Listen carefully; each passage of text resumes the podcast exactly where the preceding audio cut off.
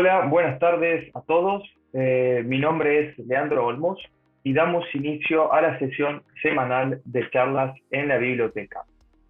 Charlas en la biblioteca tienen lugar todos los días martes a las 4 y 30 de la tarde, hora de España. Es un espacio para comentar temas de interés sobre producción y post cosecha de frutas, hortalizas y ornamentales y también sobre alimentación saludable. Las notas de cada charla se encuentran disponibles en la pestaña Las charlas del portal bibliotecahorticultura.com y desde ellas se puede acceder al vídeo y al podcast de cada charla. Antes de empezar, rogamos a los panelistas que nos acompañan mantener los micrófonos silenciados para una mejor calidad de transmisión. Y para quienes nos están viendo en vivo desde el canal de YouTube Post Cosecha, si deseáis hacer preguntas podéis usar el chat del canal y las responderemos al final de la sesión de hoy.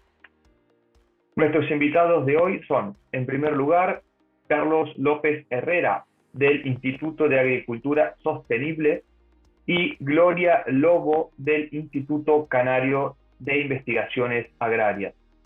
Hoy trataremos los siguientes temas sanidad en aguacate, la muerte regresiva de ramas e investigación post cosecha en el Instituto Canario de Investigaciones Agrarias.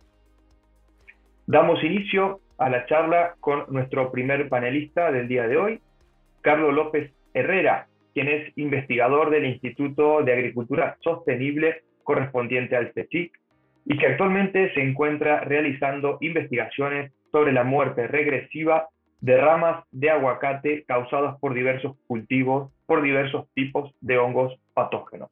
Bueno, hola, buenas tardes a todos los asistentes o oyentes a estas charlas de, biblioteca de horticultura. En primer lugar, querría agradecer a Alicia Namesni y a Leandro Olmo su amable invitación para poder participar en estas charlas de los martes y el tema que hoy vamos a tratar es la, la enfermedad que produce los chancros y muerte regresiva de rama en el cultivo del aguacate.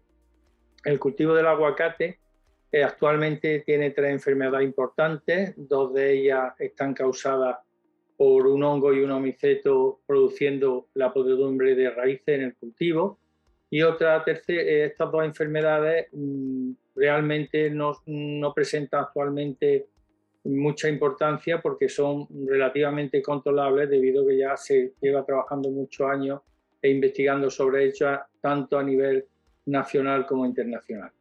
Por tanto, ahora nos vamos a centrar en esta charla en la, en la tercera enfermedad importante que, que he citado y que es una enfermedad aérea y que se plantea como una amenaza actualmente en el cultivo del aguacate esta enfermedad que afecta al cultivo del aguacate afecta también a otros cultivos a nivel nacional y mundial. Es una enfermedad emergente, es decir, que es una enfermedad que ha aparecido hace pocos años en diversos cultivos, porque la cita más antigua, excepto esta que es del año 91, en California, en pistacho, eh, normalmente la cita más antigua es del 2006.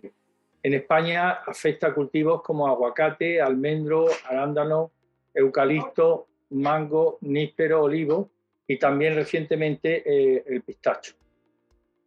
Las primeras citas de esta enfermedad en España se realizaron en el año 2006, cuando la detectamos por primera vez en una plantación de, aguacate de dos años de edad en la, zona de la Sarquía, en Vélez Málaga, y posteriormente eh, se publicó esta aparición de la enfermedad en, el año siguiente en una revista científica eh, americana, el Plant Disease.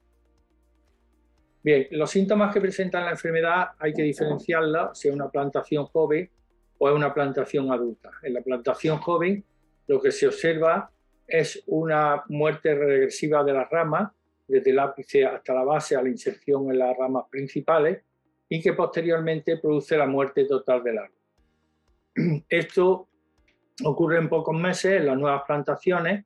Eh, las plantas que proceden de vivero vienen infectadas y bien o mueren en el vivero o bien mueren en campo a los pocos meses después de su implantación.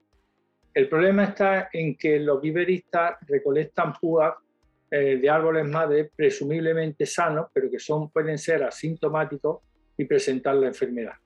Como esta enfermedad se localiza en el sistema vascular de la planta eh, y no de forma continua, puede ocurrir que cuando utilizamos una púa aparentemente sana, hagamos el corte en la zona donde no hay lesión. Pero si lo hacemos un poco más abajo, aparece la lesión. El viverista cuando injerta, normalmente, lógicamente, utiliza la púa aparentemente sana, pero luego ve que al cabo del tiempo, en el mismo vivero, ya empiezan a morirse las primeras plantas. Lógicamente, las plantas sanas que el viverista considera que están mm, aceptables, pues las pasa a campo, pero luego expresan los síntomas de la enfermedad en campo. Aquí podemos ver cómo se transmite desde la púa eh, hasta el injerto, desde la púa al injerto, la lesión. Esta púa que viene infectada de campo, cuando una vez se injerta aparece la lesión y transmite la infección a la parte del patrón. en la otra sintomatología que se presenta son en plantaciones adultas. En la plantación adulta no, la planta no muere totalmente, pero sí aparece con muchos brotes secos eh, en diferentes partes del árbol de una forma aleatoria.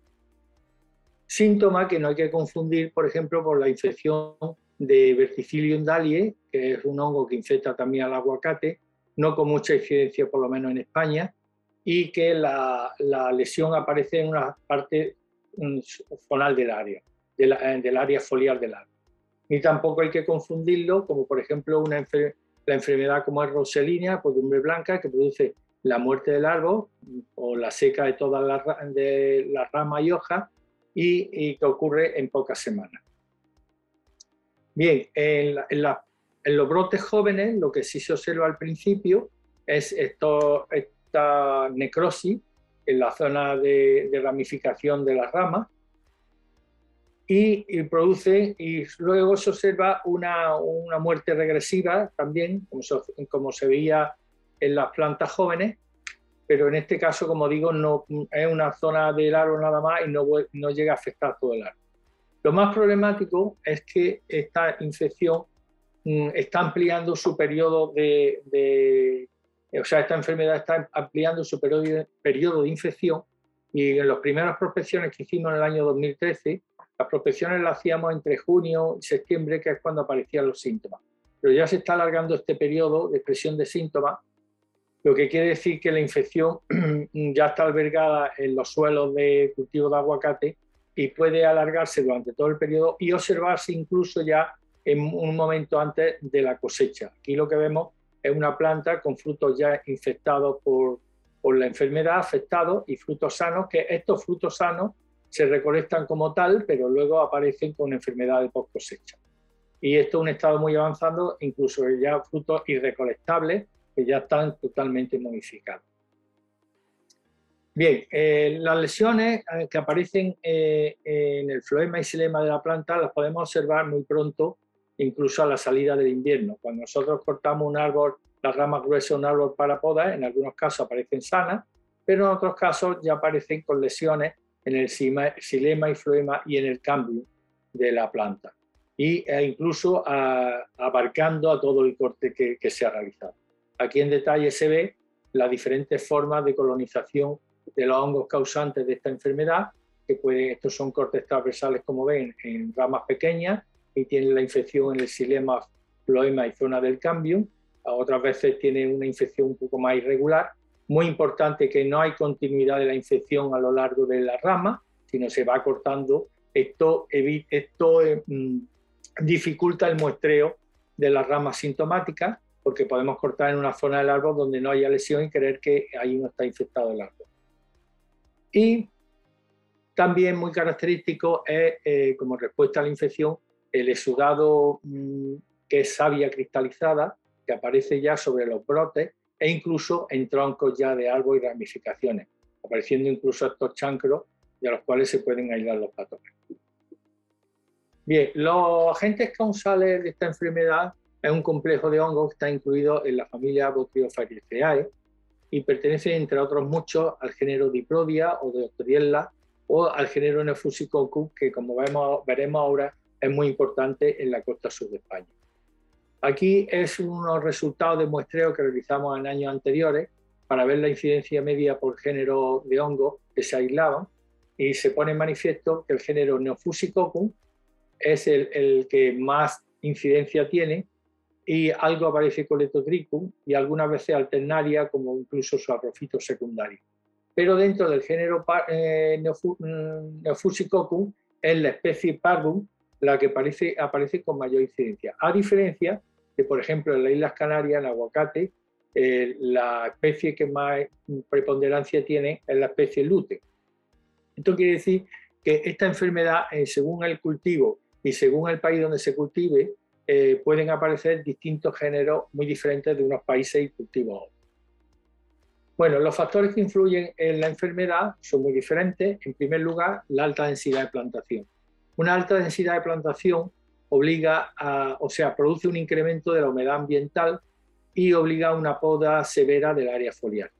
Todo ello contribuye a esas heridas que se producen en la poda o posteriormente en el injerto, anillado, rotura de ramas por el viento, daño de helada o incluso por tratamiento de inyección de ácido fosforoso al tronco, da lugar a los chancros, que son los puntos de, infección por donde penetran las esporas del hongo y se desarrolla por el floema, cambio y silema de la planta, originando el corte de la savia y el decaimiento y muerte de las ramas. Las esporas son las unidades infectivas, que pueden ser las esporas de hongo, pueden ser asexuales, que se dispersan por el agua de lluvia desde los, sus cuerpos fructíferos primidios, y las cosporas, que, que son las esporas sexuales, que se, se dispersan a través de sus cuerpos peritecas y por el viento. Esta liberación de esporas es muy importante tener esto en cuenta, se produce sobre todo después de los meses de lluvia, en noviembre, diciembre y enero. Y los chancros de ramas que hemos visto antes también son fuente de inóculo para la infección de posterior fruto, como hemos visto en la diapositiva, y produce la podumbre apical y también la necrosis incluso de los Aquí en el ciclo del patógeno, eh, eh, es un ciclo del patógeno de Botryophaeria ¿no? en un cultivo, bueno, ya lo hemos explicado, la seca, los chancros que se producen, quiero hacer hincapié en este punto, en el punto en que las esporas después del otoño e invierno se liberan de sus pinnidios o de su o, periteca y estas son las unidades infectivas que van dispersadas por el viento, la lluvia incluso por insectos. Por eso hay que tener muy en cuenta este periodo de lluvia y la fase en que se, y la época en que se produce. En cuanto al control, en primer lugar debe ser un control preventivo, que lógicamente se traduce en una utilización de planta de ibero con una garantía sanitaria libre de la enfermedad Luego hay que tener un adecuado manejo del riego para evitar la excesiva humedad ambiental que hemos comentado. Por lo tanto, es preferente utilizar el riego por goteo a la microaspersión. Y finalmente, muy importante, evitar la propagar la enfermedad. El problema es que en los últimos años eh, no se ha cuidado por, por desconocimiento la propagación de esta enfermedad y es lo que no ha producido el nivel de inóculo que tenemos ahora en las plantaciones de aguacate. Para evitar la propagación es muy importante que se trate la herida de poda o aclareo con fungicida de contacto adecuado, se utilicen herramientas de corte que se desinfecten previamente con hipoclorito sódico o con etanol. Y luego esto es muy importante diferenciar entre ramas o brotes de aclareo y las ramas y brotes secos en la poda que se hacen de aclareo estival. Hay, no se pueden mezclar estos dos tipos de ramas, es decir, las ramas que hemos secas y las ramas verdes que queremos cortar, mezclarla, incorporarla al suelo como se lleva haciendo ya por más de una década. Esto está aumentando el nivel de inóculo del suelo enormemente.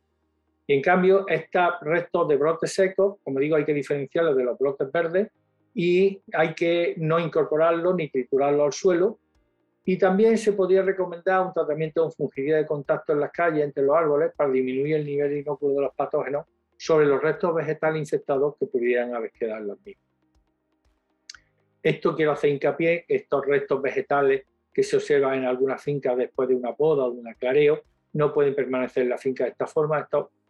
Presumiblemente, parte de ellos están infectados por Botryophaeria y liberan sus esporas infectivas e indudablemente tampoco se puede incorporar suelo. Insisto que los restos vegetales secos hay que quemarlos inmediatamente y no incorporarlos al suelo.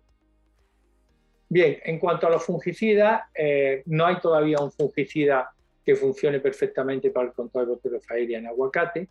Se han ensayado diferentes materias activas como azofistrovín, ciprodinil, propiconazol, diosinil o piraclostrobin, pero estos ensayos se han realizado sobre los patógenos, sobre los agentes causales, eh, a nivel de laboratorio, pero no en vivero en plantaciones adultas, que presenta una infección natural de los patógenos. En otros cultivos, como pistachos, sí se han hecho ensayos eh, a nivel de laboratorio y algo a nivel de campo, y se han puesto de manifiesto cuáles fungicidas podían mm, medio funcionar en el control de esta enfermedad.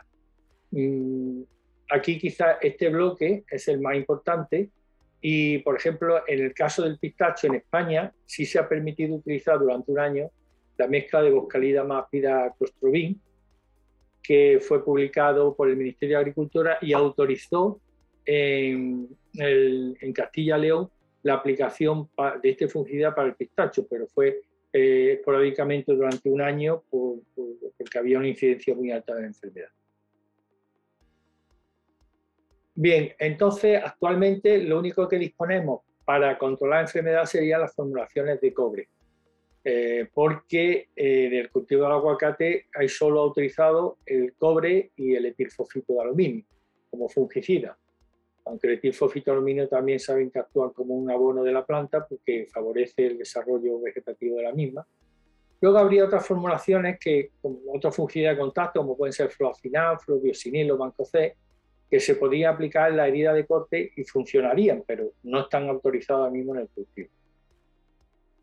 Entonces, ya durante el cultivo establecido, lo único que se podía recomendar de momento es el etilfosfito de aluminio, aplicarlo de forma preventiva de septiembre hasta mayo, porque como saben, este es un fungicida con acción basípeta y acrópeta, es decir, que lo podemos aplicar en la zona de raíces o en la zona aérea y el fungicida se mueve por toda la planta. Por el hecho del fósforo mm, aumenta la emisión de raíces y protege de alguna forma la infección de ciertos patógenos como pueden ser fitotoraquinamomi. No está probado claramente contra eh, el botiofaeria, porque además hay muchísimos géneros de botiofaeria que podría ser efectivo con respecto a uno y no con respecto a otro, pero bueno, de momento algunos agricultores lo están probando, no sabemos si responde porque eh, aumenta la defensa de la planta o porque si tiene una acción directa sobre los patógenos. Más bien me inclino en la primera cuestión. Bueno, esto lo hemos publicado por si quieren acceder a la información. Aquí hicimos un informe en el año, se publicó en el año 19, prospección realizada en años anteriores, en los cuales poníamos de manifiesto cuáles eran los agentes causales de la muerte regresiva en plantas de aguacate en, eh, España. Y eh, también presentamos un informe publicado en una revista americana de la muerte regresiva en cultivo de mango, porque como saben, muchas veces el mango está muy asociado en el cultivo al aguacate y el, eh, como esto es una dispersión aérea de enfermedad, fácilmente se infecta y de hecho un huésped susceptible también a la seca de rana. Bien, trabajando sobre esto, ahora mismo tenemos conseguido un proyecto nacional que va a durar tres años, ha comenzado ya este año, para estudiar eh, las enfermedades emergentes de chancro y muerte regresiva de rama en diversos cultivos leñosos que van a incluir aguacate, eh, almendro y arándano.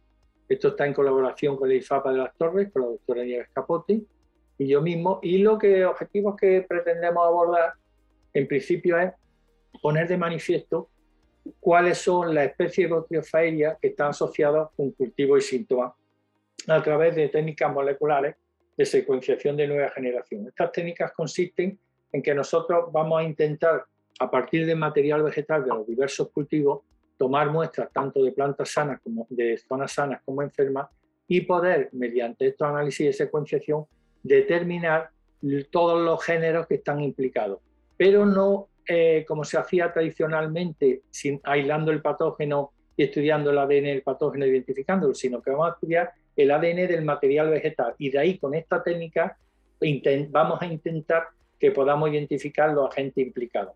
Para ello, vamos a desarrollar paralelamente una técnica de, detección de PCR en tiempo real eh, para detectar y cuantificar los agentes causales en campo, definir los primers que luego utilizaremos en la técnica molecular anterior para a través de, a partir del ADN de la planta directamente podamos identificar los patógenos. ¿Para qué nos sirve esto? Pues estos métodos nos van a servir primero para identificar qué género está implicado en los diversos cultivos, y en segundo lugar para valorar la efectividad de los controles químicos biológicos en las plantaciones comerciales y en material de vivero. Es decir, esta técnica de UPCR nos va a permitir detectar, por ejemplo, en los árboles madre que utilizan los viveristas saber si esos árboles están infectados o no previamente a la recolección de las púas. E igualmente las plantas que salgan de vivero se le puede hacer un test previo para saber si están infectadas o no, aunque no expresen síntomas. Y luego en campo veremos si en el control químico podremos saber qué árboles debemos detectar porque están infectados y ver luego posteriormente analizando mediante esta técnica si los patógenos siguen existiendo después de los tratamientos.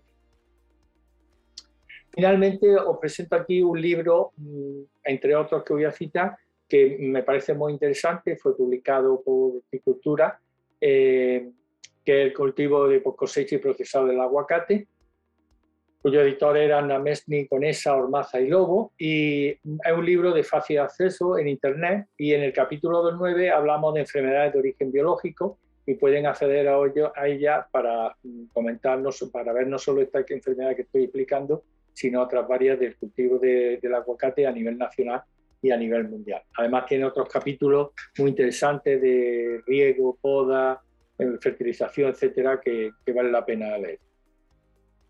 Esta sería la carátula del, del, libro y que ya le digo, puede obtenerse fácilmente en internet de forma gratuita. Luego también os recomendaría el libro del aguacate eh, que se ha publicado recientemente del Ministerio de Agricultura en el año 2021, que es la gestión integrada de plagas de aguacate. Es un libro divulgativo muy ameno porque además tiene muchísimas fotografías, muy buenas fotografías y muy ilustrativos donde se tratan todas las placas y enfermedades, incluso mala hierba del aguacate con una descripción muy exhaustiva de todas. Y es un libro de un manual muy adecuado. Y recientemente, si quieren, si quieren consultar lo, que he expuesto en, este, en esta charla, eh, eh, he publicado recientemente eh, un artículo en la revista Horticultura eh, sobre Botrelfaeria y lo titulo La amenaza fúngica del cultivo del aguacate. Ahí fácilmente podrán de un vistazo ver eh, esta enfermedad y lo que hemos ido comentando. Finalmente, agradecerles su atención. me tienen a su disposición el Instituto de Agricultura Sostenible del Consejo Superior de Investigaciones Científicas. Ahí abajo tienen mi correo por si quieren hacerme alguna consulta por correo en la cual le responderé amablemente. Muchas gracias. Muy bien, Carlos. Muchísimas gracias a ti por tu excelente ponencia. Y bueno, en el caso que hayan preguntas, eh, las haremos al final de la sesión de hoy. Continuamos entonces con nuestra segunda eh, panelista del día de hoy, Gloria Lobo, quien actualmente se desempeña como investigadora en el Instituto Canario de Investigaciones Agrarias y es la responsable del Laboratorio Post Cosecha y Tecnología de los Alimentos. Bienvenida, Gloria. Buenas tardes. Pues buenas tardes a todos. Eh, darle las gracias a Alicia por invitarme a presentar a nuestro grupo de, de investigación. Eh, bueno, mi nombre es Gloria Lobo y trabajo concretamente en el Instituto Canario de Investigaciones Agrarias, que está localizado en las Islas Canarias, en la isla de Tenerife. Eh, ahora con el tema del volcán andamos todos un poco como locos porque realmente está invadiendo una parte donde hay muchos cultivos tropicales, principalmente plátanos, pero también se cultivan otras variedades como eh, otras frutas como pueden ser el mango y el aguacate, y otro tipo de, cultivos también como son las próteas, ¿no? Eh, bueno, pues yo vengo a presentarles un poquito lo que, en lo que estamos trabajando, nuestras líneas de investigación. En este momento nos encontramos en el laboratorio eh, cuatro personas. Está la doctora Eva Dorta, que realizó la tesis doctoral con nosotros. Está Goretti em, em, Díaz Delgado, Delgado Díaz, perdón, y Lala, que es nuestra auxiliar de laboratorio, analista del laboratorio, que siempre está eh, echándonos una mano. En las líneas de investigación en las que estamos fundamentando nuestra investigación es en el comportamiento post cosecha de distintos cultivares, eh, ya sea pues trabajamos con plátano, con papaya, con mango, para ver cuáles de estas variedades eh, de frutas se adaptan mejor a nuestras condiciones estafoclimáticas, puesto que no podemos dejar de pensar que nosotros somos una zona subtropical y lo que estamos eh, cultivando son productos que se desarrollan en zonas tropicales. Por lo tanto, es necesario evaluar qué variedades son las que mejor se adaptan a nuestras condiciones. También tenemos eh, o, trabajamos sobre el efecto de las condiciones pre-cosecha sobre el comportamiento post-cosecha, eh, la optimización en los procesos de maduración de las frutas climatéricas, porque tenemos que tener en cuenta la distancia que tenemos de nuestros productos al mercado. En este caso son productos que son, eh, van a tener menos huella de carbono que otros productos que vienen de países más lejanos, como puede ser Brasil, Ecuador, Costa Rica, etcétera. Y eh, tenemos que ver exactamente en qué punto de recolección hemos de tomar, de recolectarlos y cómo se va a, realizar la maduración de esos frutos, pues si es con maduración eh, natural o si es con maduración exógena, mediante la aplicación de etileno. Otras líneas de investigación que también estamos desarrollando en la parte de post cosecha, pues es la eficacia de tratamientos no contaminantes, que sean alternativas a la utilización de fungicidas, porque lógicamente los consumidores cada vez demandan alimentos y que sean lo más eh, naturales y sostenibles posibles. También determinamos las condiciones óptimas de conservación para poder alargar determinadas eh, cadenas comerciales. Por ejemplo, en Canarias, por una eh, em, ley que tenemos, no puede entrar frutas tropicales de otros países eh, porque tenemos una barrera fitosanitaria y entonces hay unas determinadas épocas del año donde podemos quedarnos, por ejemplo, sin, sin aguacate o sin algunas variedades de aguacate y nos interesa a lo mejor pues alargar un poco más pues la vida en verde de estos productos. Estamos trabajando también en esto también en establecer cuáles son los puntos críticos de la cadena comercial y ahora les paso pues un poquito pues a ver con, imágenes un poco más didácticas pues lo que hemos hablado de la parte de, estas líneas de investigación. En este caso, por ejemplo, pues evaluamos distintas variedades y en este caso pues hicimos una serie de catas con, em, en un mercado para ver cuál, si realmente existe una preferencia o no ante, determinada, ante em, de mm, variedades específicas de papaya, todas ellas producidas aquí en las Islas Canarias bajo las mismas condiciones. En este caso, pues se vio claramente cómo había variedades como la exótica o como la Red, la red Lady, que eran ligeramente más aceptadas que eh, eh, otras variedades em, que a lo mejor podían tener mayor contenido en grados BRICS, en sólidos en azúcares, pero que sin embargo, pues de alguna manera, pues estaban peor puntuadas. Aquí, por ejemplo, pues vemos que claramente la, variedad Red Lady, el 93% de los catadores la, la comprarían, o la exótica, que lo comprarían un 96%, o la Tiny 1. Ahora también estamos trabajando en establecer cuál es el momento óptimo para la recolección del aguacate. Em, en este caso, pues lo que estamos haciendo es buscar tecnologías no destructivas, como puede ser la utilización del NIRS, para de alguna, em, de alguna manera poder Em, evitar la destrucción del material vegetal y poder recolectar la fruta, o en este caso los aguacates, eh, con el porcentaje de materia seca adecuado, dado que existe una legislación que impide su recolección, en el caso del aguacate Hass, por debajo del 21%. En este caso, eh, es muy interesante, puesto que ayudaría en las cooperativas para incluso clasificar el aguacate en función del porcentaje de materia seca que tiene.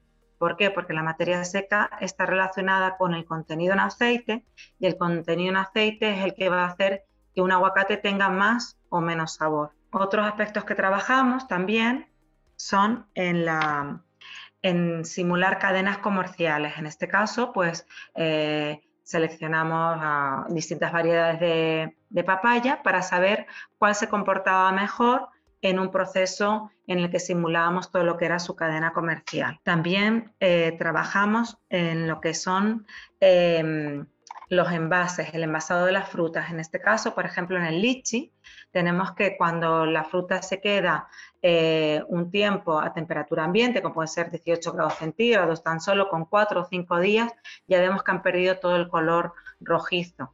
Y sin embargo, cuando se mantiene a 5 grados centígrados, este color se mantiene durante prácticamente eh, unos siete días. Sin embargo, cuando nosotros hacemos un adecuado envasado, tanto a los, a los, a los 5 grados centígrados, con un plástico mantenemos la humedad de lo que es el, la piel de los lichis y de esta manera conseguimos que incluso a los 14, grados, a los 14 días cuando hemos conservado a 5 grados centígrados, ese lichi tenga todavía las mismas características prácticamente que cuando fue recolectado. En el caso, por ejemplo, del, plátano, pues también um, observamos que eh, al final de la cadena de comercialización se utiliza una serie de fungicidas para controlar lo que es la pudrición de corona. Es muy importante tener en cuenta cómo son, eh, cómo es la cadena comercial desde que se recolecta la fruta hasta que se envasa en cajas para ser enviados a, otros lugares como puede ser Península o otros mercados europeos y tener en cuenta eh, cómo hemos de, mm, cuáles son esos puntos críticos en esa cadena comercial para eh, poder utilizar productos alternativos a la utilización de fungicidas. En este caso, pues hemos observado que en las cubas de agua donde se lava la fruta normalmente se acumula una gran cantidad de, de inóculos, de, esporas que luego se van a desarrollar en esa herida que hemos hecho al separar las manos de los plátanos de la, piña. Y eh, vemos que con la cantidad, con sulfato de aluminio, pues eh, en esas aguas se produce una precipitación de toda la suciedad, incluyendo el látex, incluyendo esas esporas, y de esta manera conseguimos que eh, las coronas de los plátanos, incluso en punto de consumo, incluso en punto de consumo, tenga mejor aspecto. Además, si eh, la fruta la embolsamos y le, utilizamos en la zona de la corona un parafil, conseguimos que esa pudrición todavía sea menor. Para poder observar qué tipo de hongos eh, podemos encontrar en este complejo eh, de hongos que produce esta enfermedad, que es la pudrición de corona, pues normalmente producimos, eh, realizamos unos aislados, ya no solamente de los, de los, hongos que están en la corona, sino también de las aguas de lavado. E identificamos pues cada uno de ellos. Otro aspecto importante es cuando trabajamos con organismos de cuarentena. En el caso de la papa, que es muy, la papa alcanaria, pues tenemos unas variedades muy interesantes y muy demandadas por la gastronomía y por, los turistas. Em, eh, eh, hoy en día no se pueden exportar porque tenemos un organismo de cuarentena que no existe en otros lugares de Europa, ni siquiera en la península. En la península hubo un pequeño foco en la zona norte de, de España, en la zona de Galicia, pero lo atajaron con bastante prontitud y, consiguieron eliminarla, eh, esta plaga. Pero nosotros para poder exportar tenemos que conseguir un tratamiento que sea cuarentenario. En este caso, pues hemos conseguido un tratamiento cuarentenario para evitar el desarrollo de, la, de, esta, de este insecto. Un, un tratamiento cuarentenario pues tiene que ser pues efectivo contra todos los estadios del insecto, ya sea en, cuando está en estado adulto, cuando está en forma de pupa, de larva o de huevos. No puede eh, afectar negativamente al producto, a su calidad organoléptica.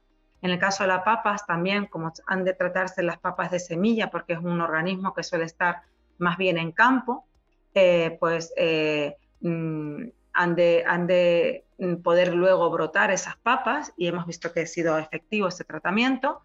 Y eh, la, manera que tenemos es que eh, este tratamiento es un tratamiento post cosecha que se nos, asegura de que, de, que en el caso de que en la clasificación pues haya habido una papa en la que los huevos no se hayan observado o que tenga pequeñas larvas en su interior, pues de alguna manera el insecto vaya muerto y no sea un foco de infección eh, o de infestación para, otros países.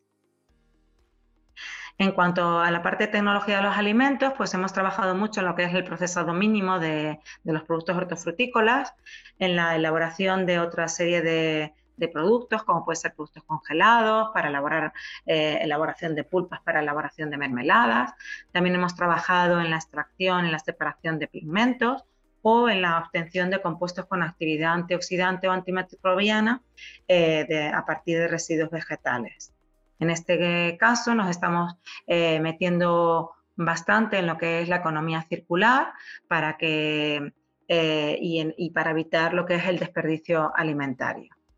Por lo tanto, abarcamos todo lo que son los derivados de, de, las frutas, en este caso, pues a través de la obtención de productos, por ejemplo, de la cuarta gama, hemos desarrollado lo que es el diagrama para la elaboración de papaya en cuarta gama, o en el caso de los higos picos, que son o los higos chumbos o tuneras, como llaman ustedes también, o tunos, eh, pues hemos desarrollado un sistema que es un pelado automatizado, un pelado eléctrico, para, porque uno de los aspectos que son muy negativos, pues es que en, este, en esta fruta es la cantidad de, pinchos, de pequeñas espinas que se, se quedan eh, en los dedos de, de las personas que lo van a consumir o en los dedos de los operarios.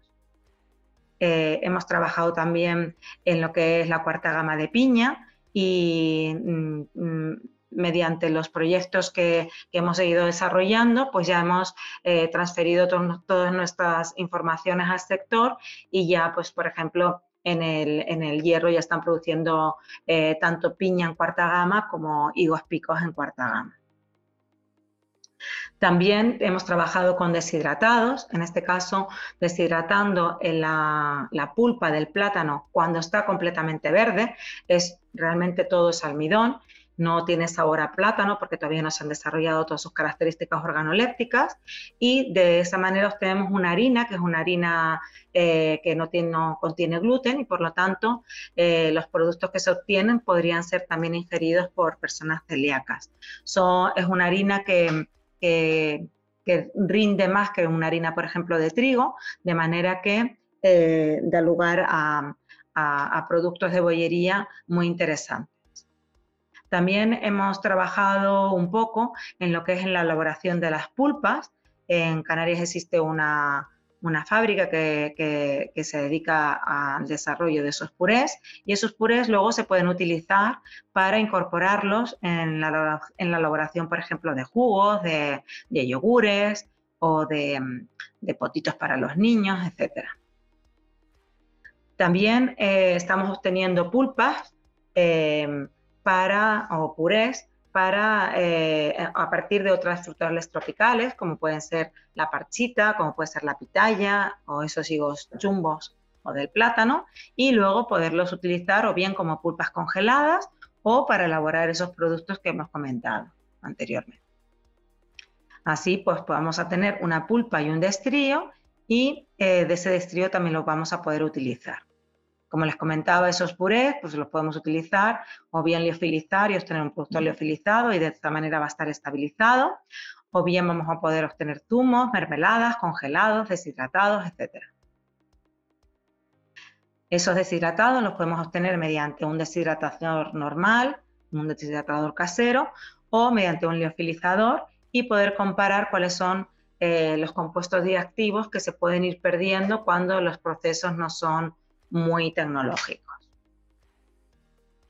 De todos esos eh, residuos que vamos a ir teniendo, como pueden ser las semillas que, a lo mejor no nos interesan en, esas pulpas, nos va a quedar pues la semilla, también al, obtener esa pulpa nos van a quedar pieles o, cáscaras y a partir de esos productos pues podemos obtener compuestos antioxidantes o antifúngicos, podemos obtener fibras, elaborar ensilados para animales, para la alimentación animal o para extraer enzimas. También a, través de, a partir de las semillas podemos obtener eh, aceites eh, que pueden luego ser utilizados en la cosmética. Eh, por ejemplo, en el caso del higo pico, que ya se comercializa este, este aceite, pues un aceite muy rico en tocoferol, que tiene incluso un 15% más que el aceite de argán. Por lo tanto, se podría utilizar mucho en lo que son eh, para, los suavizantes del pelo, etc. Y bueno, yo creo que de esta manera ya llegamos al final. Eh, de, les he comentado brevemente pues en las tareas en las que estamos eh, desarrollando en el Laboratorio Post Cosecha y Tecnología de los Alimentos del Departamento de Producción Vegetal en Zonas Tropicales y Subtropicales del Instituto Canario de Investigaciones Agrarias. Muchas gracias. Muy bien, Gloria. Muchísimas gracias a ti. Interesantísimas las cosas que hacéis. Y, bueno, continuamos eh, con la sección en breve, donde desde nuestro grupo editorial vamos a comentar diversas noticias que se han publicado en nuestros portales y eh, consideramos que son de cierto interés eh, para nuestros lectores. La primera noticia la va a comentar mi compañera eh, Paula Navarro. Hola, pues la noticia es una noticia bastante interesante porque dice que es el hielo seco y ventajas de su uso como refrigerante y en la limpieza industrial. Esta noticia es de la empresa Carburos Metálicos y bueno, como refrigerante casi todo el mundo sabemos lo que es el hielo seco, ¿no? que es la nieve carbónica, más así, más comúnmente conocida, que es el dióxido de carbono en estado sólido, pero en limpieza industrial eh, hay mucha gente que, igual no sabe sus usos o no sabe lo que es. Y bueno, básicamente como se usa es en pellets, en plan así chiquitines, y lo que hace es eh, que al entrar en contacto con la suciedad, se queda eh, como la sociedad, como que se junta todo y así es más fácil de eliminar, sobre todo para empresas alimentarias que tienen suciedad con mucha adherencia o que cuesta muchísimo eh, eliminar bien toda, eh, todos los patógenos y tal de las superficies y limpiarlo bien, pues está muy bien. y así, si queréis saber más sobre los usos de, del hielo seco como como eh, para el limpiador industrial, tenéis la noticia en nuestro portal post cosecha que explica muy bien todas las características y os dejaremos el enlace en la descripción de, la charla de hoy. Muy bien, Paula, muchísimas gracias. Y ahora es el turno de Alicia. Eh, hola, buenas tardes. Eh, bueno, la noticia elegida para hoy es algo es sobre el caqui, que es un fruto que, como sabéis, en este momento está madurando y que en Valencia, los campos de Valencia, eh, tienen mucho cultivo de caqui. Es una solución que propone eh, DECO a través de su producto de Copirpot. El de Copirpot es un producto que, que controla una serie de hongos como son Monilia, Penicillium, Botrytis, Luosporium y en particular para caqui, Alternaria alternata. Sabéis que el caqui el principal problema que tienen en post cosecha es la mancha negra que es causada por este hongo y bueno, con esta solución se permite prolongar la cosecha y que podamos disfrutar de este, para mí, exquisito fruto más tiempo. La noticia, igual que ha comentado Paula, está en post cosecha y para quienes están mirando el vídeo está en pantalla y si no en post cosecha en la ficha de DECO se encuentran las soluciones que tienen para acá. Muy bien, Alicia, muchísimas gracias. Y bueno, yo ahora voy a comentar eh, una noticia que, bueno, es un poco en línea con lo que comentaba Carlos al final de su ponencia. Se trata de eh, nuestro último trabajo editorial, el libro digital de cultivo, post cosecha y procesado del aguacate. Eh, es un libro en español de lectura y descarga gratuita a través de la plataforma ISU.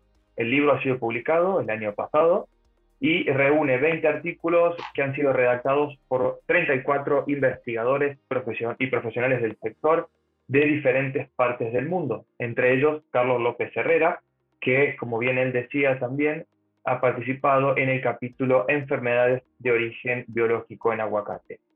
Eh, el objetivo de este libro es convertirse en un documento de referencia para eh, productores, envasadores y comercializadores del cultivo y de hecho ya lo está logrando porque, bueno, eh, eh, nos alegra comunicaros que el libro ya ha superado las 30.000 visitas al día de hoy, digamos, a casi un año de su publicación. Estamos muy contentos desde nuestra editorial. ¿Cómo acceder al libro de manera gratuita? Pues es muy fácil, a través de la plataforma bibliotecahorticultura.com en la categoría publicaciones, así se puede acceder al, libro y descargarlo de manera gratuita. Eh, bueno, hemos llegado a la ronda de preguntas, en el cual vamos a hacer algunas preguntas, o si hay alguna, eh, a través del canal de YouTube, para comentarles a nuestros panelistas. Tú, Alicia, seguramente te veo con ganas de preguntar. Tengo ganas de preguntar y de comentar. Eh, ya que has comentado el libro de aguacate, mencionar que hoy tenemos a dos participantes del libro de aguacate, porque Gloria es una de las coeditoras del libro y aprovecho a agradecer públicamente la ayuda que, muy grande que me dio para incluir a, la gente de Canarias, ¿no? a profesionales de Canarias que aportaron su experiencia al libro, aparte de, la propia Gloria. ¿sí? Eh, sí, bueno, yo empiezo un poco en, el orden en que se ha dado esto, Leandro, si puedo, que es, me gustaría eh, con Carlos, ¿sí? preguntarle a Carlos, Carlos, eh, con el tema de, bueno, tú sabes que desde que leí tu capítulo en el libro del aguacate me quedé, en fin, muy preocupada, ¿no? Por el tema, por el tema de lo que has comentado hoy de la seca de ramos, ¿no? De Botribiplodia. Digo, en este momento, si yo voy a comprar material vegetal de aguacate, ¿cómo puedo saber si estoy llevándome un material sano o no? Digamos, un poco cuáles serían imaginemos un mundo en el cual tú pudieras decidir qué, medidas tomarías para que se pudiera, aparte del proyecto que estáis haciendo, que evidentemente va en esa línea, ¿no? Dar herramientas para controlar. Eh, ¿Qué puede hacer un productor de aguacate para no estar con la terrible duda si la, plantación que va a hacer dentro de unos años o en un tiempo va a desarrollar este patógeno? Bueno, actualmente, como he comentado, no hay medidas medidas preventivas del control del vivero y realmente el problema que tiene esta enfermedad es que se presenta en plantas sintomáticas, como he comentado. Entonces las plantas que nosotros elegimos en el vivero no sabemos si están infectadas o no.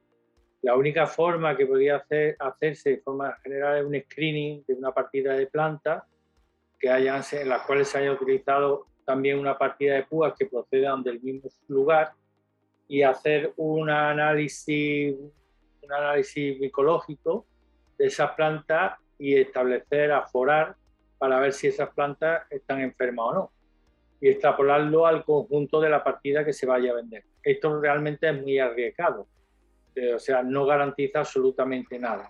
No se puede certificar sanitariamente una planta por esta metodología se podía, es que es la única, la única norma que, o sea, el único método que yo podía hacer, que sugeriría que se hiciera ahora mismo. Pero no hay otro método de, detección con fiabilidad. Porque además, como he comentado, la infección se localiza en la planta de forma discontinua en los haces vasculares, entonces el muestreo tiene que ser muy exhaustivo. En fin, que no, no es nada efectivo este muestreo ni, ni garantizable.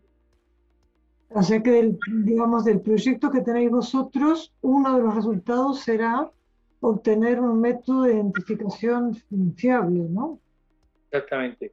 Lo que nosotros queremos es mm, utilizar herramientas moleculares, como he citado la técnica de PCR real time, para que nos permita detectar a los patógenos eh, incluso en plantas sintomáticas, antes de que eh, sean llevadas vendidas al agricultor, tanto en plan tanto en los árboles madre, que son fuentes de púas para los viveristas, como en, las plantas que se van a, distribuir o a vender a los agricultores.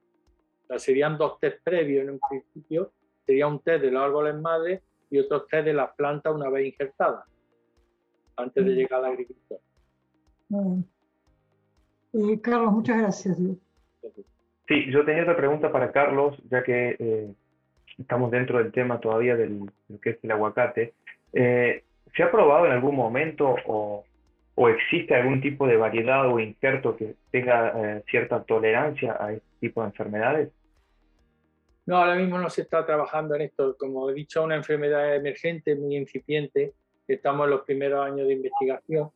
Mm, aunque ya digo que tiene muchos huéspedes, pero no se ha trabajado en el tema de variedades hemos observado en campo que quizás, eh, como ocurre siempre, el cultivajas es el más sensible a esto. Pero ha sido una observación de visu, pero no constatada en laboratorio ni por análisis adecuado. pero vamos, esto siempre suele ocurrir. La variedad Haas es la más preciada, pero la más delicada en todos los sentidos. Entonces ahí es donde afecta. Sí se observa que cuando las plantaciones están un poco desnutridas y no tienen un aporte eh, de microelementos y de, y de macroelementos en condiciones, en los niveles óptimos, la planta es mucho más sensible a la infección. Es otro de los factores que pueden predisponer a la infección. Bien. Muchísimas gracias, Carlos. Alicia.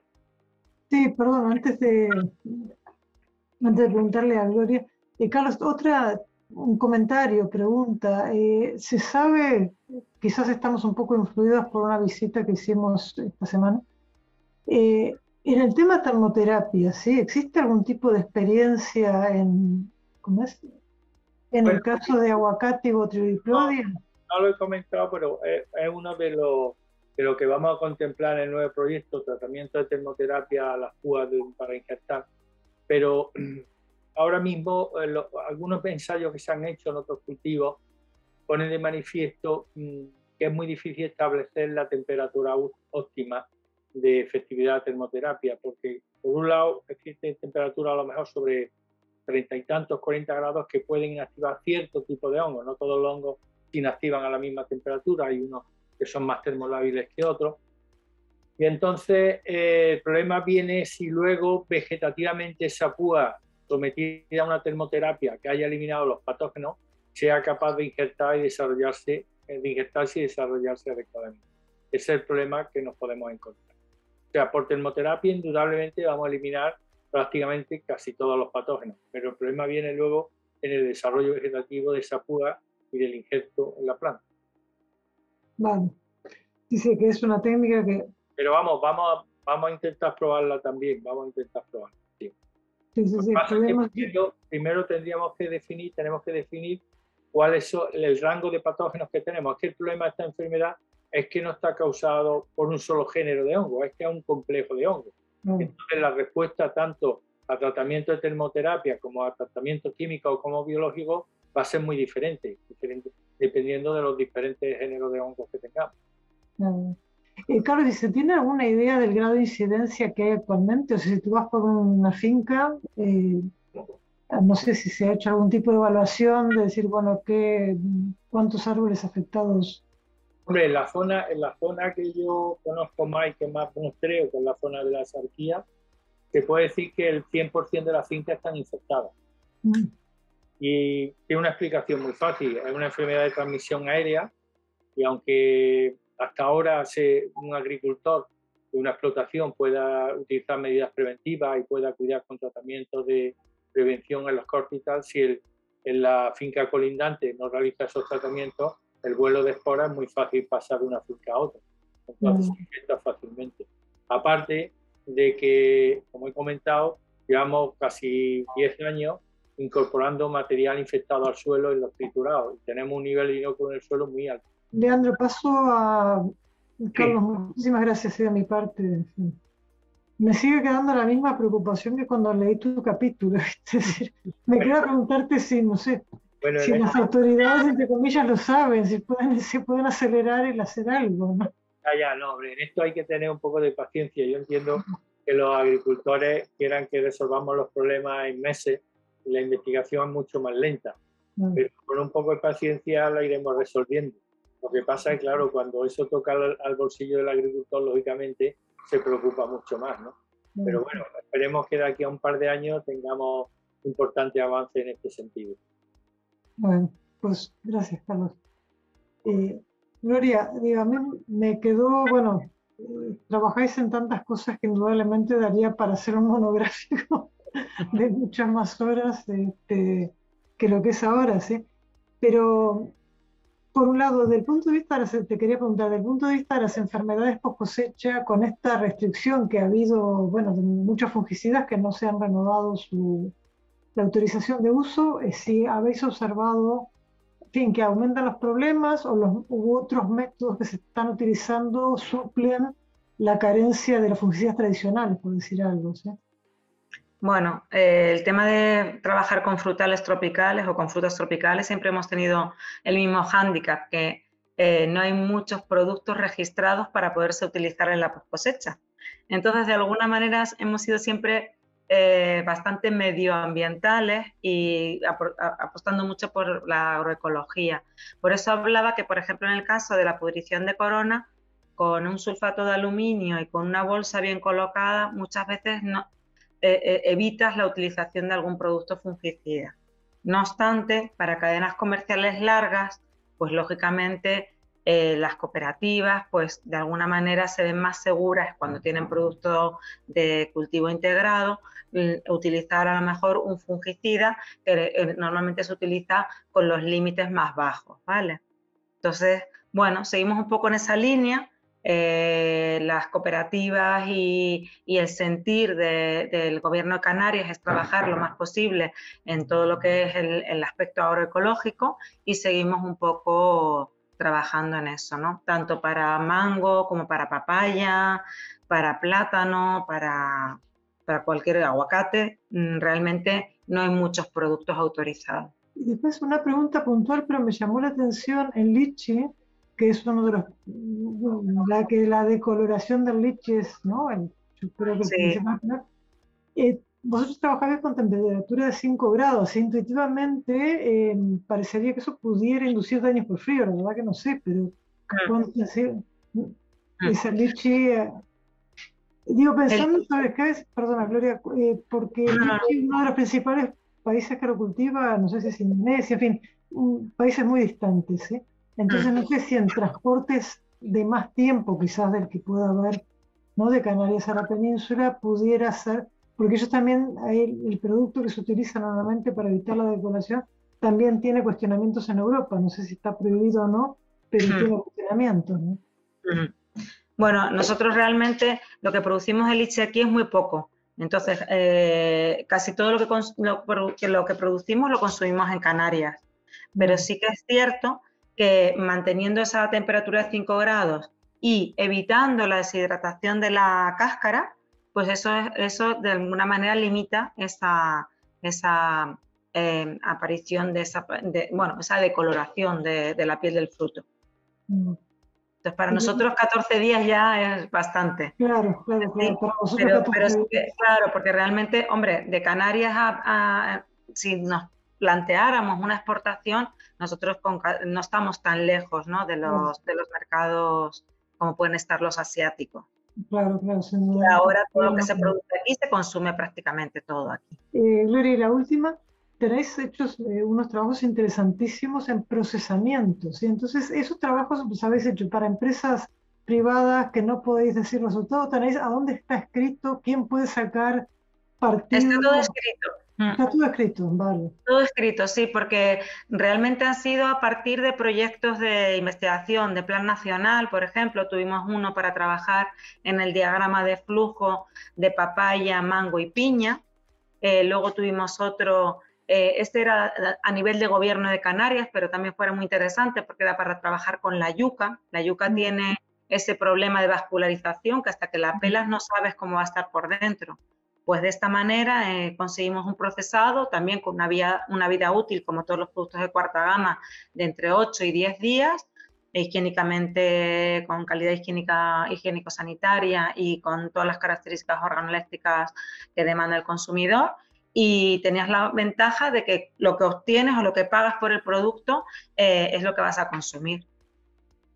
Y ahora estamos trabajando, hemos acabado el proyecto del RTA, que también era un proyecto a nivel nacional, del proyecto GINIA, que, con el tema de, del higopico que lo que se está observando que es un producto que realmente tiene unas características eh, funcionales y de nutrientes y compuestos bioactivos muy altas, pero el gran problema es que la gente ha dejado de consumirlo porque es muy incómodo. Entonces, antiguamente, la, eh, por lo menos aquí en Canarias, quien era la procesadora, la quien era la industria agroalimentaria era la abuela. La abuela era quien pelaba, quien preparaba esos higos perfectamente fresquitos en la nevera pero ahora ya, pues muchas veces, pues las las abuelas actuales también tienen mucho trabajo. Sí, Gloria, perdona que ahora que has nombrado Pico, me recuerdas, has nombrado que habéis desarrollado o alguien desarrollado una máquina para el pelado eléctrico. Cuenta un poco bueno, eso. Realmente, mm, no, realmente nosotros lo que hemos hecho ha sido comparar el pelar con esa máquina, es una máquina habitual, de esas que pelan eh, como las que utilizas para las manzanas, ¿vale? Entonces es una, una máquina muy sencillita, eh, pero que luego se puede desarrollar cosas un poco más, más, rápidas o lo que sea, pero sí que a la hora de la verdad, eh, eh, tecnológicamente hablando, pues es muy buena porque todos los operarios, mm, nosotros cuando hemos tenido que comparar el, el, pelado manual con el pelado mm, en, en, en, máquina, lógicamente con el pelado manual era, acabábamos todas, había picos por todo el laboratorio, o sea, por todos lados había. Y sin embargo, con esa máquina, pues si tienes dos o tres maquinitas de esas, los vas colocando, simplemente es una colocación del fruto y a todo mm. lo que es el pelado lo hace. Y luego todas esas pieles quedan en, mm. en, una industria que podría utilizar ese producto, que es un producto, eh, un subproducto para la elaboración de otra serie de, de productos. ¿no? Muchas gracias. Muy bien, muchísimas gracias Gloria también a ti por tu aporte. A y Bueno, si no es más pregunta, eh, hemos llegado a la parte final eh, de la charla de hoy. Acabamos la sesión semanal de charlas en la biblioteca en la que nos han acompañado Carlos López Herrera del Instituto de Agricultura Sostenible y Gloria Lobo del Instituto Canario de Investigaciones Agrarias. Muchas gracias por la participación a nuestros panelistas invitados y al público que nos ha acompañado. En la próxima jornada de charlas en la biblioteca del próximo martes 23 de noviembre trataremos los siguientes temas. Invernadero, optimización de las condiciones del cultivo y óxido nítrico en producción vegetal y alimentación humana. Recordamos que las notas con más información, video y podcast de las charlas en la biblioteca se encuentran en la pestaña Las charlas del portal bibliotecahorticultura.com. Os deseamos una buena semana y nos vemos en la próxima jornada de charlas en la biblioteca. Muchas gracias por acompañarnos.